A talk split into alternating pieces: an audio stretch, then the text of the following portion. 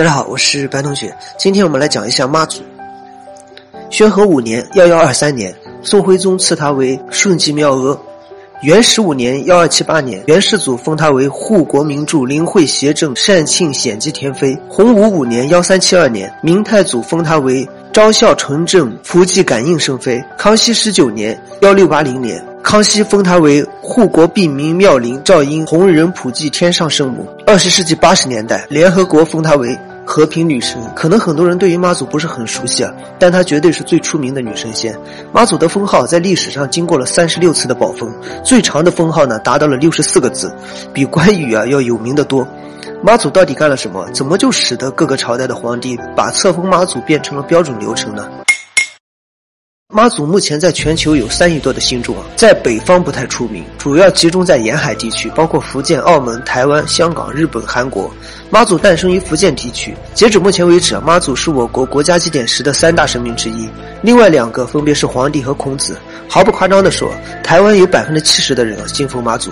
从妈祖的信奉地区可以看出来，妈祖就是一位海上女神。那么，为什么这么多人信奉妈祖呢？首先，我们按照正史来看一下。妈祖出生于北宋建隆元年农历三月二十三日，出生在一户林姓的官宦人家。由于出生的时候不哭不闹，所以家人为其取名为林默。其实按照正史来讲的话，也很奇怪。林默自幼就非常聪慧，八岁的时候就能过目成诵，而且长大了之后说什么也不嫁人，只是钻研药理、治病救人。而且林默给他人看病的时候分文不收。到了宋太宗雍熙四年九月初九啊，在一次海上搭救遇险船只的时候啊，林默不幸被船只上的桅杆击中了头部，然后落水身。亡，年仅二十八岁。大家注意了，然后当地人为了纪念林默，就给林默修建了妈祖庙。然后随着社会的发展，就被各代的皇帝册封了。这个听起来是不是不太符合常理啊？一个女孩天资聪慧，然后出生后就不嫁人，看病也不收钱，帮忙救船只的时候被砸死了。随后因为福建地区发展啊，就出名了。我感觉这套说法比白日飞升还扯。其实有一件事情要提一下，古人其实没那么傻，我们聪明，人家也不笨。要不是真的见到过或者是体验过，是没有人会信的，也不会传播的这么厉害。容易动摇的人啊，他可能会怀疑，但不至于会去盲目的相信。尤其是日本人和韩国人，他们是在古代出使中国的时候把妈祖带回去的。至于为什么带回去啊，正史中就没有记载了。所以妈祖在其他记载中到底是怎么回事呢？其实有关于妈祖的传说，在县志中也有记载。县志本身是纪实的，只不过其中记载的不太科学，所以被我们自动忽略了。因为我们感觉看不到的肯定就是假的。那传说中的妈祖有什么神迹呢？传说中的妈祖啊，也是出生于北宋建隆元年的农历三月二十三日。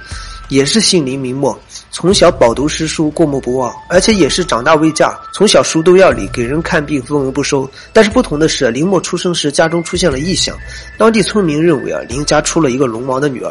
林默是林家的最后一个孩子，在林默上面有几个哥哥。据说有一次林默在家中吃饭的时候啊，突然就坐着不动了，目光呆滞看着前方。他父母推了他一下，他转头对父母说他正在救他哥哥，不让父母动他。过了一会儿，林默就失声痛哭了起来。几天后，商船回来才得知林默的三哥遇害了。据船上的人说，商船在返程的时候遇到了风浪，本来都快支持不住了，却突然发现有一位女子在艰难地扶着船帆。但是突然女子消失了一阵，林默的三哥直接被海浪冲下去了。随后女子再次出现，这下他们才幸免于难。林默父母一听就懵了，和林默说的是一样的。回家之后一问啊，林默说自己确实会一些法术。这一下林默的名气啊，在村民之间就传开了。然后在当地县志中记载啊。到了宋太宗雍熙四年九月初九，林默在当地很多村民的簇拥下，在海边白日飞升了，也是在人间待了二十八年。所以林默为什么被封为妈祖呢？因为在他的身上确实出现了众多的神迹，当地村民为了寻得庇佑，所以建了很多的妈祖庙，然后传播了出去。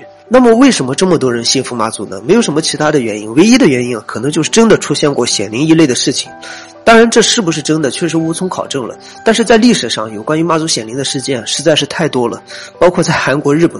根据他们的记载来看，就说他们在古时啊出使中国的时候，曾经遇上过风浪，也被妈祖救过，所以回去啊就修建了妈祖庙。而且之所以每个朝代都册封妈祖啊，就是因为每个朝代都有妈祖显灵的事迹。我不是住在海边，所以我不太清楚，不知道你的家乡有没有关于妈祖的传说呢？where